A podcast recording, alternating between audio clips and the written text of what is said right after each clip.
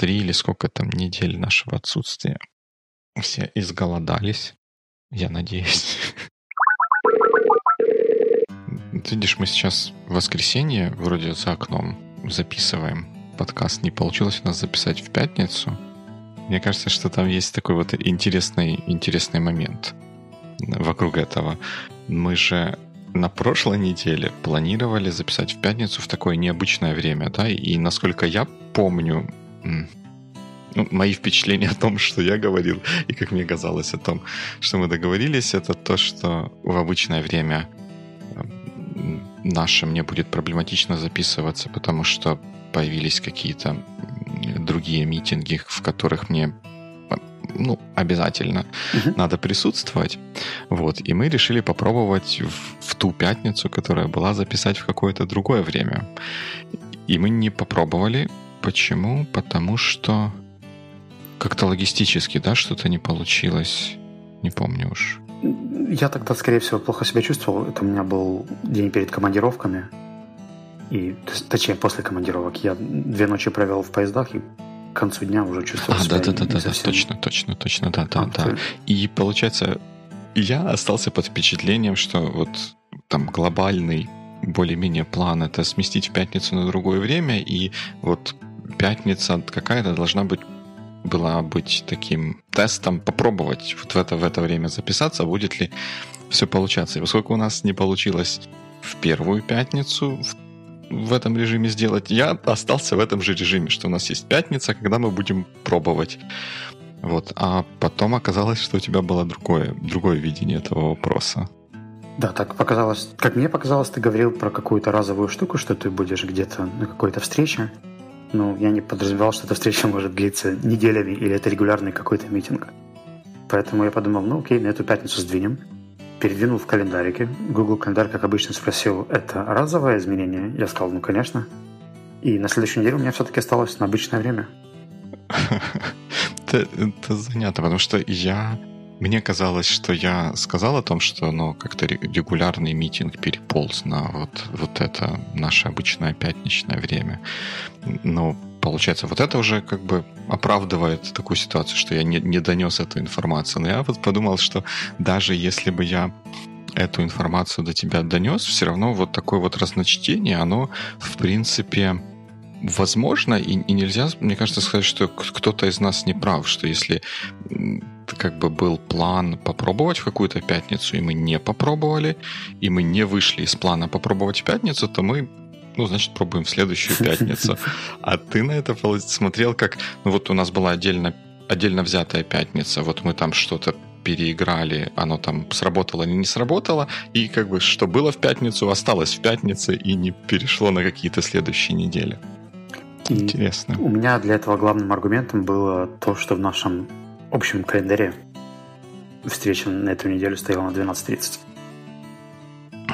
Да, с календарями, кстати, вообще у меня как-то получилось, получается особенно плохо в последнее время, потому что у меня есть на текущий момент выходит, что три разных календаря, и они все такие три, три разных. Они у меня сейчас существуют, не существуют в каком-то одном объединенном месте, в одном объединенном приложении. Они не gmail Ну, они все три gmail но они все три разно gmail а ты не ставил себе э, приложение десктопное Windows Calendar for Google Calendar? Он дает возможность Windows? Calendar for Google Calendar называется. Нет, я такой не делал. Это апсторовская штука. Давай я тебе покажу экран свой, если ты... Ну, давай. Ну, не знаю, обычный же Apple календарь тоже умеет это делать. Просто я как-то не озаботился тем, чтобы это организовать. То есть у меня есть штуки, которые убирают мои личные дела. У меня есть календари моих коллег, которые, если нужно, я могу синхронизировать с собой. Не, ну так это, это у тебя календари, которые в одном аккаунте, правильно? Я могу сюда, в принципе, добавлять практически любой календарь, к которому у меня есть доступ. Ну да. Ну, это стандартная gmail штука. Ну, я потому что я не вижу проблемы в том, чтобы собрать пару календарей в один app. Не, проблемы, проблемы, наверное, нет. Проблема в том, что я этого не сделал. И они у меня все в таких в разных местах живут, и моя девичья память, соответственно, не позволяет мне эффективно с этим работать. Надо, надо что-то что сделать, пока это не привело к чему-нибудь плохому. Ну, пропущенная неделя в подкастах считается плохой? Конечно, ну, пропущенная неделя, это пропущенные 7 дней, это пропущенные 7 на 24 часов, это пропущенные 7 на 24 на 60 минут, ладно, ладно, 7 ладно. на 24 на 60, 60 Я секунд. должен все равно сказать, что ты молодец, потому что если бы ты не написал утром подтверждение, встречаемся ли мы в 17, мне кажется, у меня в 12.30 был бы большой сюрприз. Да, да. Так что... У меня тоже, соответственно. Well done. Мне стоило, конечно, это сделать раньше, но да, лучше, лучше позже, чем совсем никак. Кстати, если хочешь, мы можем наш календарь сценаровский перенести в личную область. Там, благо, немного событий Просто сделать не, общий митинг. Не, у меня моя, моя, моя-то проблема в том, что они не, не в том, что они в разных календарях, они в трех разных Gmail аккаунтах живут, вот те календари, с которыми мне надо работать. И по определенным причинам я не хочу, чтобы как минимум в одном из них появлялись ивенты, которые от других календарей. Хм. Ладно, все сложно. Точно, точно, точно. Ну, мы здесь, Но и это плюс. Да, да, да, да, да. Наверное, еще одни наши, наши друзья порадовались тому, что у нас какой-то есть так, такой перерыв, вынужденный, невынужденный, предусмотренный, непредусмотренный, а именно это наши друзья из Universe Music, которые помогают нам звучать хорошо и, в общем-то, делают делает звучание моей м, диафрагмы, которая очень расслабленная, очень звонкая и красивой. Хотя это не так. Эка, вот как-то ты прям, прям загнул звучание чего, простите? Диафрагмы. Знаешь, я такой сел, расслабился, рассутулился, не стараюсь говорить, а все равно звучу not bad.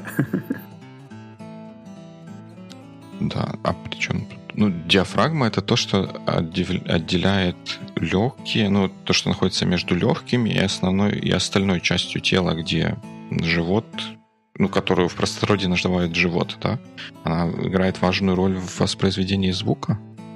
Да, ее нужно раскрыть, чтобы звучать ярче. ну ладно, об этом later. Okay. Окей, там можно было сказать про, про то, как звучать круче, но мы, мы до, этого, этого, до этого еще дойдем. Но вот на, наши друзья из Universe Music, вот они нам-то помогают звучать круче, но помимо этого они много другого делают. Это студия саунд-дизайна и игрового аудио.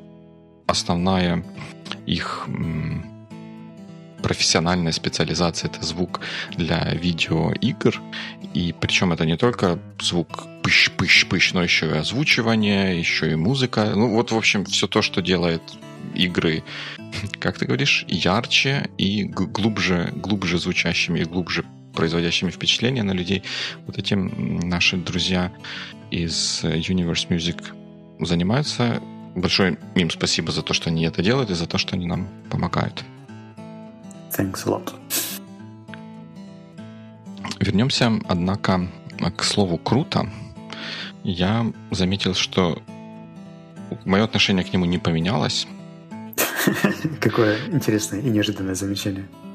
Да, ну, ну как, оно такое, как и было. То есть многие применения слова «круто», они не крутые, но, но есть оправданные. That's fine. Но я, я заметил, что еще в английском языке какое-то появилось слово, которое у меня сходные, сходные мысли вызывает, что его иногда используют очень уместно, но очень часто его используют не очень уместно. Это слово just.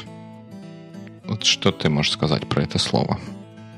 Мне кажется, оно очень многогранно. В каком контексте его тебе, оно тебе нравится?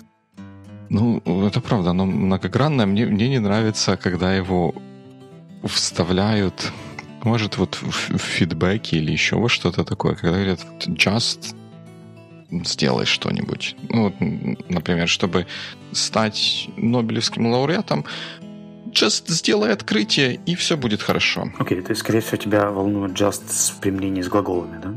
Just. Да. think of yeah. it, just try, just что-нибудь такое, да? Yes, yes, you are right. Mm-hmm.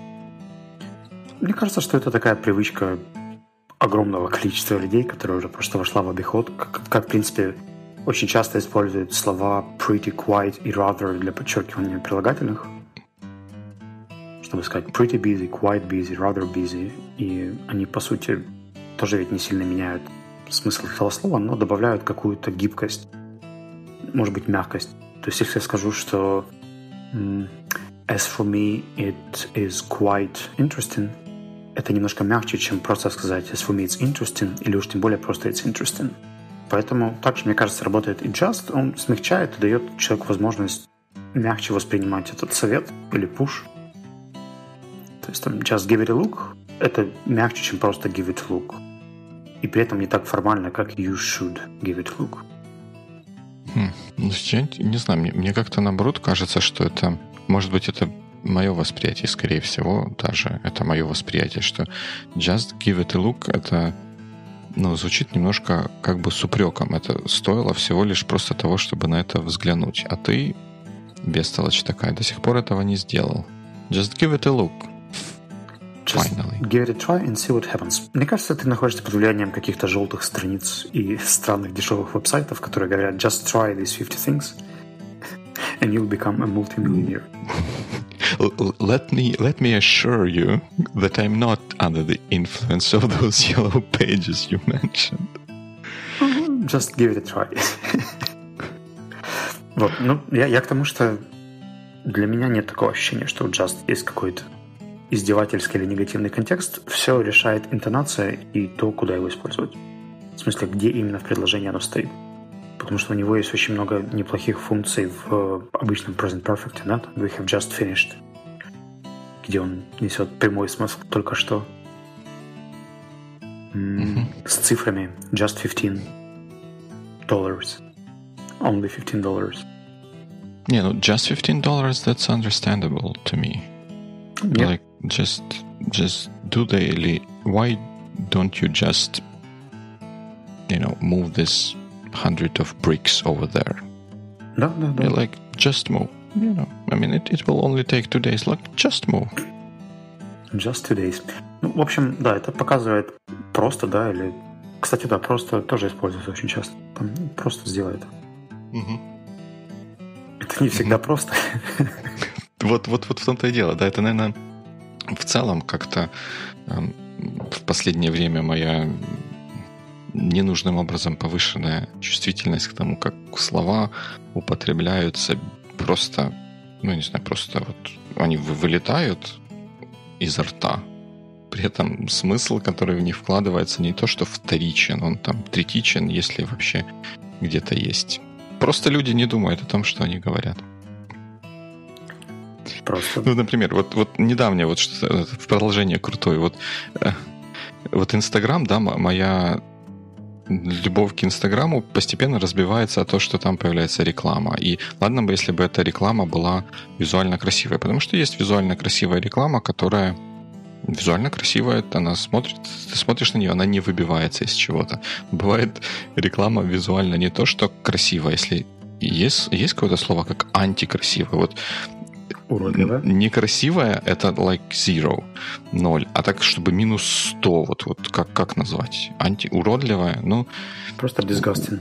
Yeah, вот, ну, как, как, как-то так, особенно по сравнению с тем, что, что ты видишь. И эм, вот реклама, она страшная. Еще поверх этой рекламы иногда пишут не менее страшные тексты. Вот, например, из того, что мне недавно попалось. Мы в поиске крутой пары романтической внешности. Вот, like, what, what does that supposed to mean? Мне кажется, тебе стоит расслабиться и просто понять, что этот человек так мыслит. Просто понять. Он просто так мыслит. И... Может быть, может быть. Я себя недавно ловил на мысли, что я к ивентам стал относиться намного критичнее и смотреть, разбирать их по кусочкам, думать, что там не так, а потом подумал, ну, наверное, не все имеют тот бэкграунд, который есть у меня. Не все это видят, поэтому все, что я могу задать, это обратную связь, либо забить и жить себе дальше. Все, два сценария. Ну, есть еще третий, mm. попереживать и вынести это в подкаст, но it's not my way. То есть мы не будем сейчас этого переживать и выносить в подкаст? Поздно.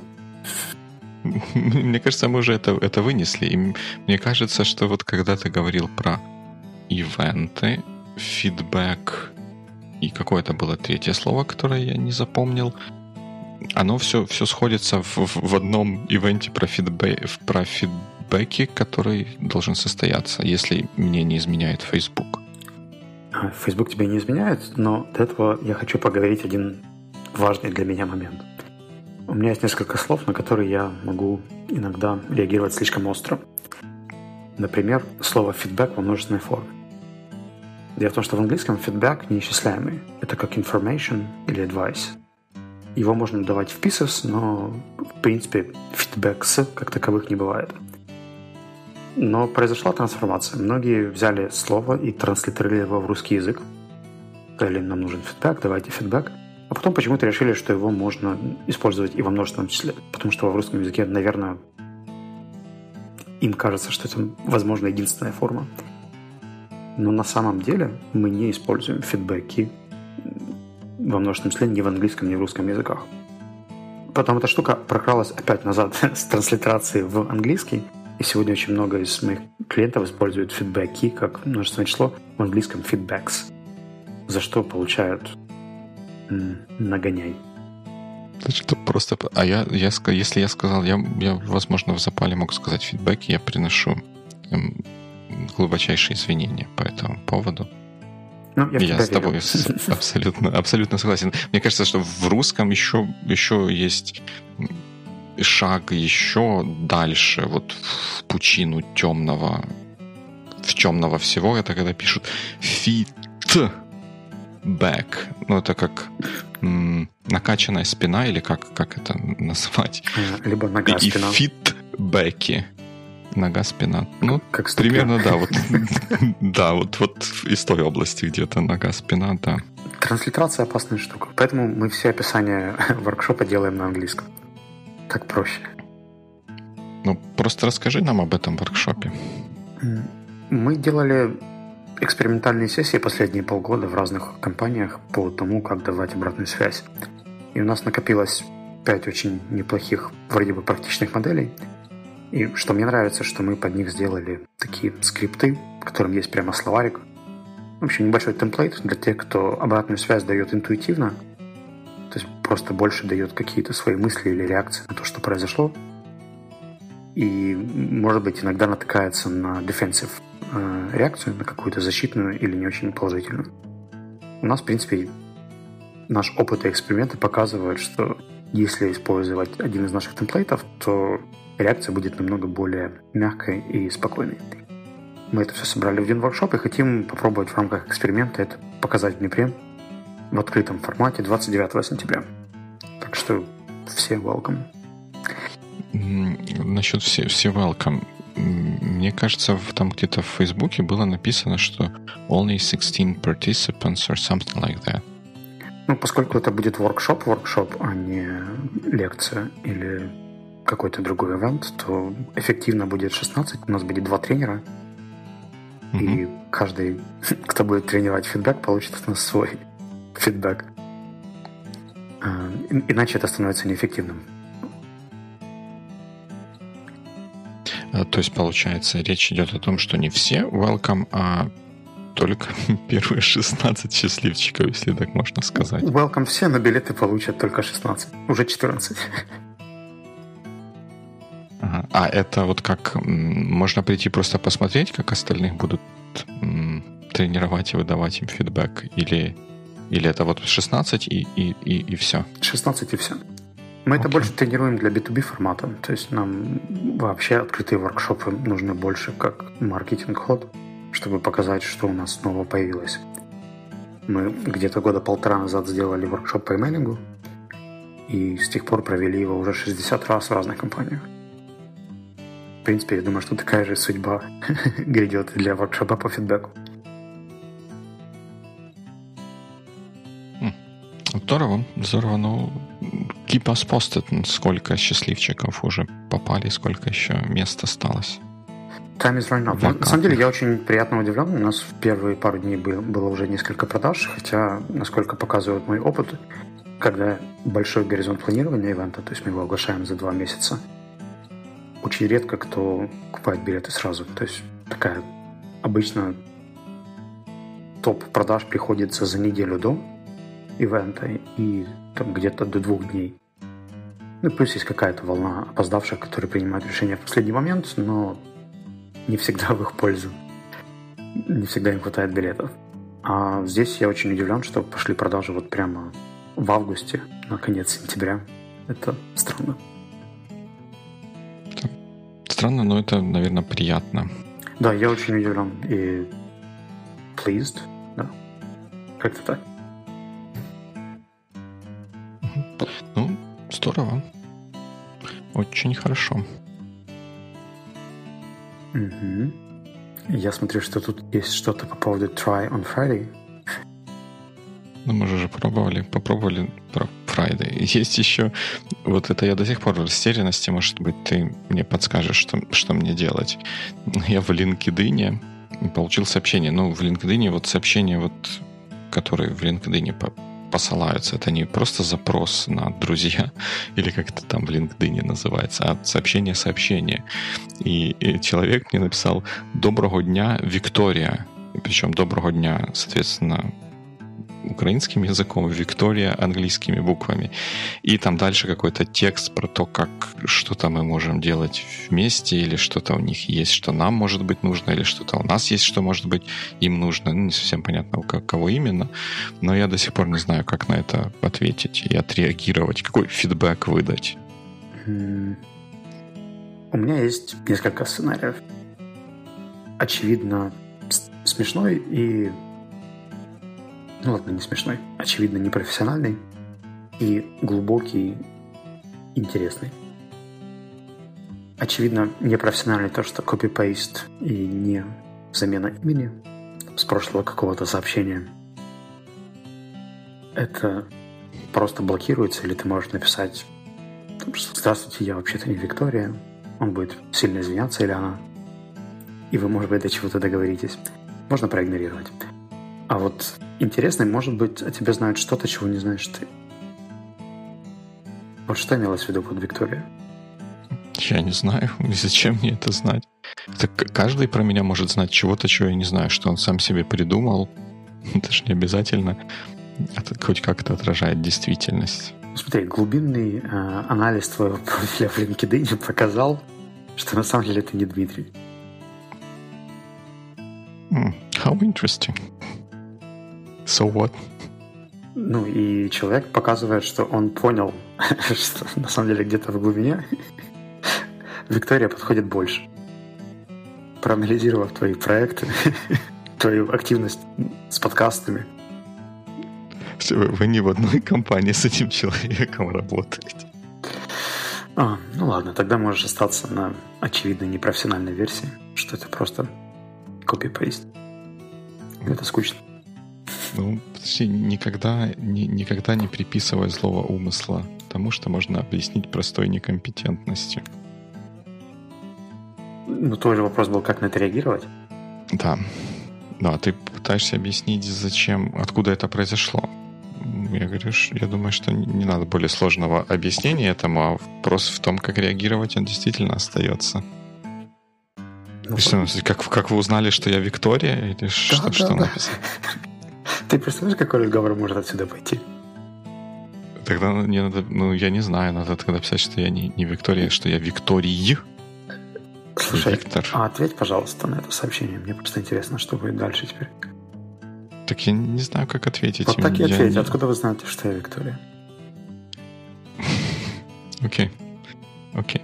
И только, только из уважения к тебе и для того, чтобы о чем-то интересном поговорить на следующей неделе. Мне просто интересна реакция человека, когда он поймет, что он зафейлил.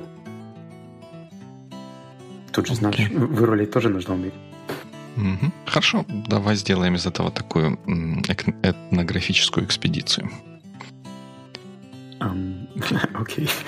Она будет, она, наверное, будет не такая научная, как исследование исследователей, которые исследовали open space. О, ты про эти две статьи, да? Про обе из них. Я думаю, что их на самом деле было намного больше. Просто эти две — это те, которые мы увидели. Мне кажется, что есть какая-то сабгруппа хейтеров Open Space, которые собрались вместе и ведут какой-то коллективный блог, потому что одни и те же аргументы переписываются разными словами. Ну, я позволю себе здесь с тобой не согласиться, потому что аргументы, переписываемые, были давно и все время, всю дорогу к этим, к этим или от этих open space. А тут вроде бы провели, ну, такое более-менее контролируемое научное исследование и выяснили, что при переходе людей из не open space в open space их такая личная коммуникация уменьшается, а коммуникация через чаты, имейлы и тому подобные глупости увеличивается. Ну, понимаешь, я хотел найти какой-нибудь источник, где это ресерчили, кто были эти люди, кем они работали. То есть мне хотелось больше информации. Потому что там явно была такая манипуляция цифрами. Э, в одном из исследований была цифра 1800 э, участников эксперимента, из которых 643 уменьшили общение в, э, в разы. И только 143 увеличили. Что случилось с остальной 1100, вообще непонятно. То есть большинство, то есть и, и, и вообще ни слова о том, что случилось с этой частью выборки. Поэтому такой, знаешь, манипулятивный. О, цифра 643, это же так много. А то, что их было всего 1800. И это всего треть, на самом деле. Ну, такое, в общем, исследование, поскольку без ссылок на оригинальный research, там невозможно понять, что и кто там пробовал. Подожди, по-моему, там ссылки все-таки были. Единственное, что я не, не читал, этот именно сам, сам оригинальный research, потому что из моего предыдущего опыта чтения вот таких вот оригинальных социологических и тому подобных ресерчей, они такие, ну, назовем это нудные, потому что того требует жанр, но то, что только сколько, 143 из тысячи увеличили общение, когда вот эти вот open space продаются не только, вернее, как, э, мы-то все понимаем, что один из больших преимуществ open space это его такая большая, большая гибкость, это, соответственно, более экономичное управление, ну не управление, как-то как, в общем, open space, они более дешевые, чем не open space в расчете на одно посадочное человека место. И вот для многих компаний это как бы основной драйвер. Но они же не хотят сотрудникам говорить, ну мы просто хотим на вас сэкономить. Вы все равно никуда не денетесь, будете работать, а мы, а мы немножечко сэкономим на вас. Они им такое сказать не могут. Они им, наоборот, говорят, что вот это общение, коллаборация, все дела. А вот другие люди говорят, что ученые британские, по-моему, это как раз именно были британские ученые, говорят, что нет, как бы не совсем, не, не коллаборация, не что, просто, просто экономия денег. Ну, на самом деле, я думаю, что если поискать, можно найти такой же research про, про коллаборацию, и это просто вопрос того, как ты хочешь аргументировать то, что ты делаешь. Я видел всего несколько успешных опытов такого совсем открытого пространства. И там было четыре очень-очень важных условия, которые позволяли этим людям работать, как мне кажется, достаточно эффективно. Первый, самый важный point, менеджмент работал в open space со всеми. То есть не было вот этой иерархии, что менеджмент работает в отдельных румах, а все остальные гребут в open space. Второй point – это большое количество митинг-румов. То есть, что все любые встречи в момент, когда тебе нужен privacy, ты всегда можешь его получить. Третий point – это policy и культура. То есть, там были комнаты для более открытых, экстравертивных ребят, комнаты для менее активных и более интровертивных. Я имею в виду прямо open space. Там человек по 50 сидело, было несколько зон, и они отличались по уровню шума и активности. Ты, в принципе, мог сам контролировать, чего ты хочешь.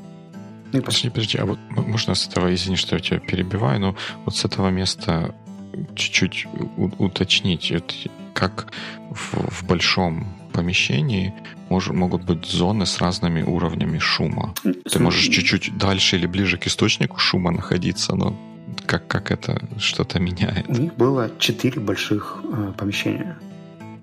Где-то человек по 50. Э, в одном из них разрешалось абсолютно все. Телефонные звонки, разговоры и так далее. В самом тихом э, был вообще library policy. То есть все таки чтобы mm-hmm. выйти поговорить, даже просто друг с другом за чашкой кофе, нужно выйти на кухню или в отдельную комнату, чтобы что-то делать. То есть там постоянно стояла тишина. Был еще э, один рум, в котором где-то тихонько фоном играла какая-то музыка. То ли mm-hmm. джаз, то ли классика, я уже не помню. Это было пару лет назад. И с таким легким фоном, но просили избегать резких, громких шумов, там, позвать «Эй, Василий» и так далее через комнату было не окей. И в каждой комнате, перед каждым спейсом прописывался полис этого спейса. Если тебе не нравилось, тебе нужно было тише или э, громче, ты мог написать э, тикет в команду администрирования, тебя переводили в другой спейс, в котором тебе было бы комфортнее. Угу. Вот так это работало. Ну да, но а как мы, мы же говорим об эффекте на коммуникацию между, между людьми, как, как это помогало коммуникации, как это, может быть, помогало чуть-чуть избегать негативных последствий того, что все сидят в одном большом человеческом улье. Понятно, можно было переехать, если там были места в более тихую зону. А как, как это эм, помогало коммуникации? Я никогда не говорил, что это помогало коммуникации. Это был твой аргумент. Я говорил, что они работали просто эффективно и все. То есть у них была достаточная зона комфорта, а, достаточный privacy и controlling over environment, которые забрасывают как основные контраргументы к open space. И очень важный момент то, что топ-менеджмент работал прямо между там, дизайнером и QA. И CTO и CEO сидели прямо в этих open space вместе с HR-командой, администраторами и всеми остальными, которые, в общем, все были со всеми. И работали по одним и тем же правилам. Угу. И мне кажется, что это было весьма мотивирует, да, то есть когда там, рядом с тобой сидит CEO, и ты видишь, что он тоже там работает, а не распивает чайки весь день. И если ему нужен митинг, то он пойдет в ту же переговорку, в которую ты пойдешь через час, чтобы пообщаться со своим тем лидом. И вот этот equality и transparency, они, мне кажется, людей, ну, из того, что я могу судить там по своим наблюдениям, весьма мотивировали. Это интересно, потому что вот тот эффект, тот, те исследования, про которые мы сейчас говорим, они же были про то, что э, вот open space подается как место, где будет больше коммуникации между людьми, потому что меньше перегородок и стен, а на самом деле оказывается, что такой э, коммуникации становится меньше. И с одной стороны, вот мне кажется, что это плохой эффект на общую эффективность работы компании может иметь. С другой стороны, это не может не вселять в меня в позитивные какие-то эмоции по поводу веры в человечество, что люди, попав в такие условия, они все-таки уважительно относятся к другим людям, не начинают кричать «Эй, Вася!» через всю эту штуку, а начинают больше использовать email для того, чтобы соблюдать вот эту вот самую библиотечную тишину, которая нужна для работы. Смотри, тут нужно, наверное, разобраться в definitions, потому что email — это же тоже коммуникация, да? И но это не ну, face-to-face коммуникация. Именно face-to-face коммуникация. Ну, которую, вот, вот, да, которую можно проделать, если у нас у каждого свой кабинет, я тебе зашел в гости, и мы внезапно сцепились и начали бороться с какой-то проблемой. Ну, тогда еще уточни, пожалуйста, как ты видишь э, вот эти системы с э, кубышками. Это считается open space или нет? По-моему, да. Я, я работал и в open space, в котором шаром покати, и в open, немножко, не знаю, как по-английски, в открытеньком спейсе с кубышками. Кубышки немного помогают, но, но не сильно. Ты все равно должен быть э, все время aware о том, что ты можешь помешать каким-то другим людям. И э, ну, я попадал в такие ситуации, что когда я подхожу к кому-то, мы там начинаем выяснять какой-то, не выяснять даже просто простой вопрос, он перерастает во что-то более значимое. Мы понимаем, что нам нужно долго будет сейчас здесь говорить, а пойдем в митинг-руму, а митинг-румы все заняты, ну давай тогда потом, когда освободится, и потом, может быть, возвращаемся, а может быть, не возвращаемся к этому вопросу. Ну, здесь, наверное, совпали несколько моментов, да, что недостаток митинг-румов и незапланированные встречи. В смысле, топик, да, который вы не ожидали. Угу. Это такой coincidence of negative factors. Я не вижу зла в э, open space того, о котором говорят, что это там совсем distractive stress и так далее.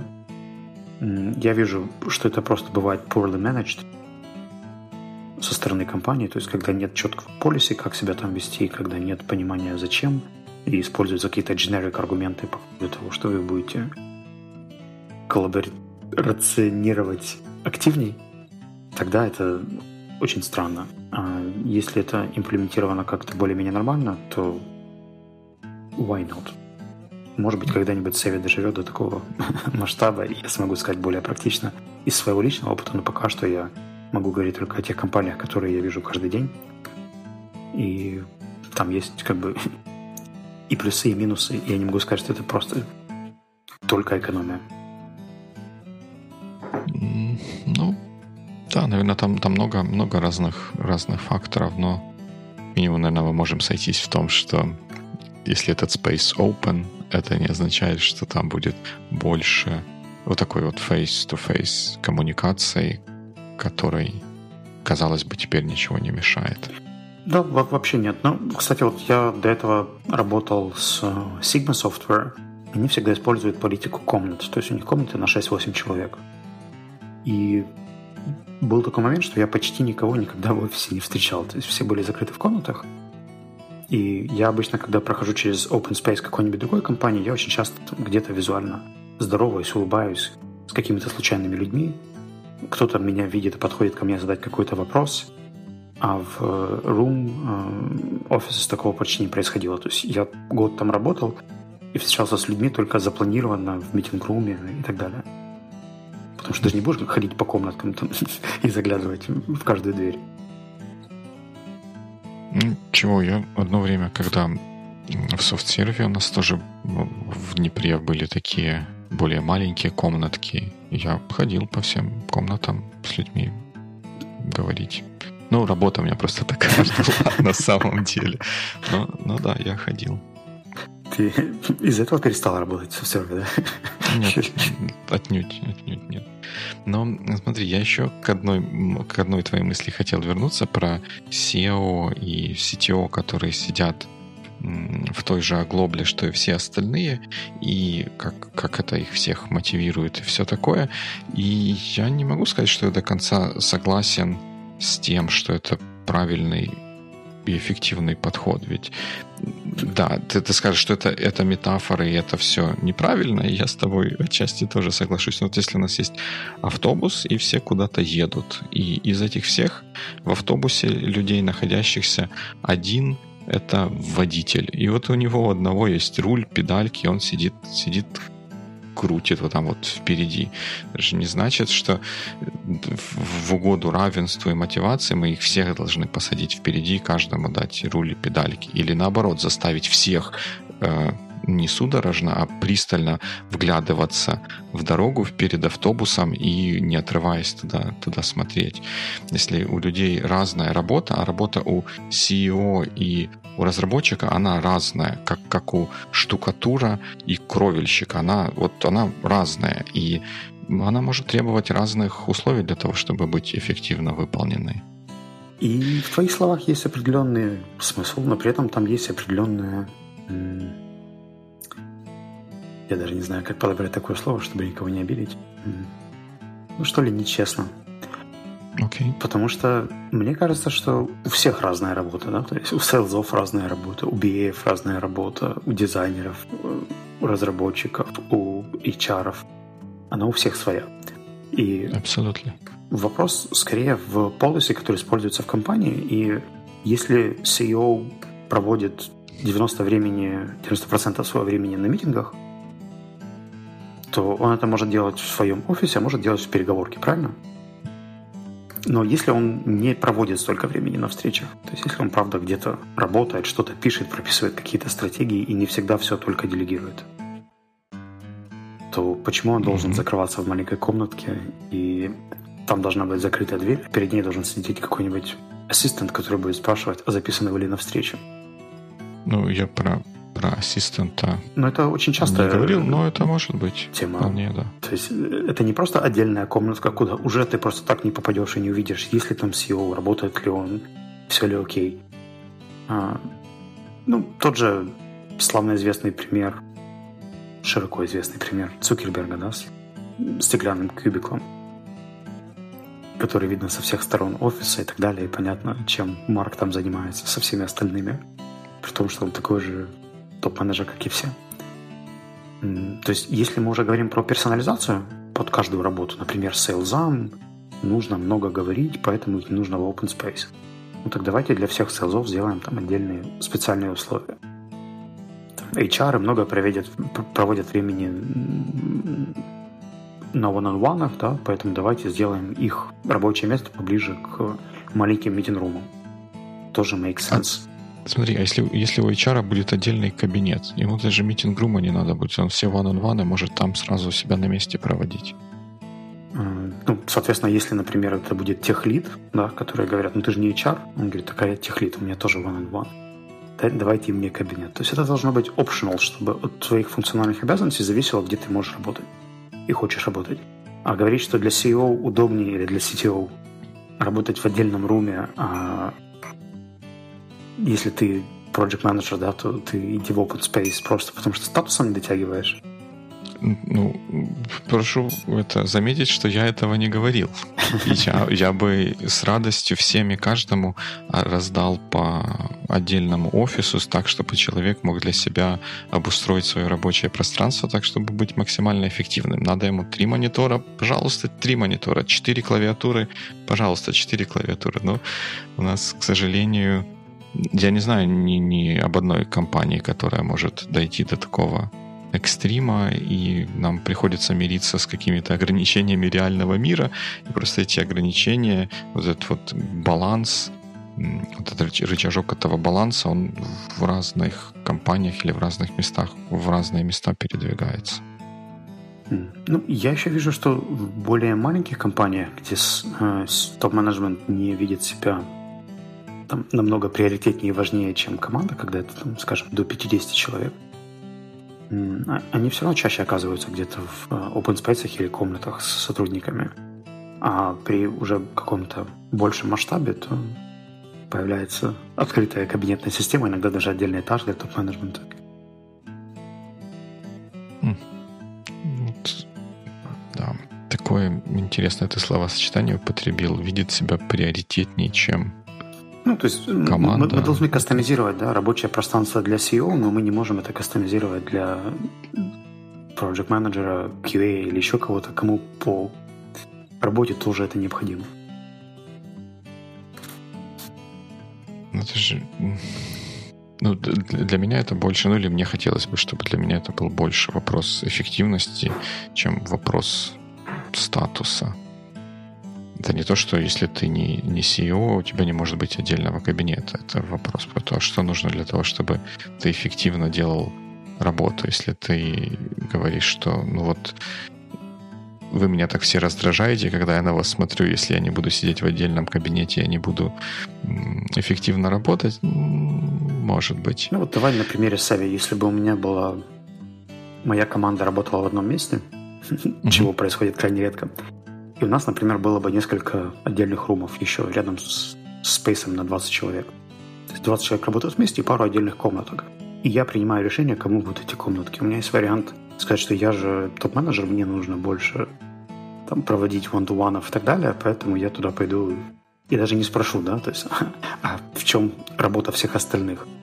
Там, почему, может быть, дизайнеру нужна эту комнату и так далее. То есть, если это решение принимается мной авторитарно, потому что мне кажется, что для меня это важнее, то я не уверен, насколько это объективно.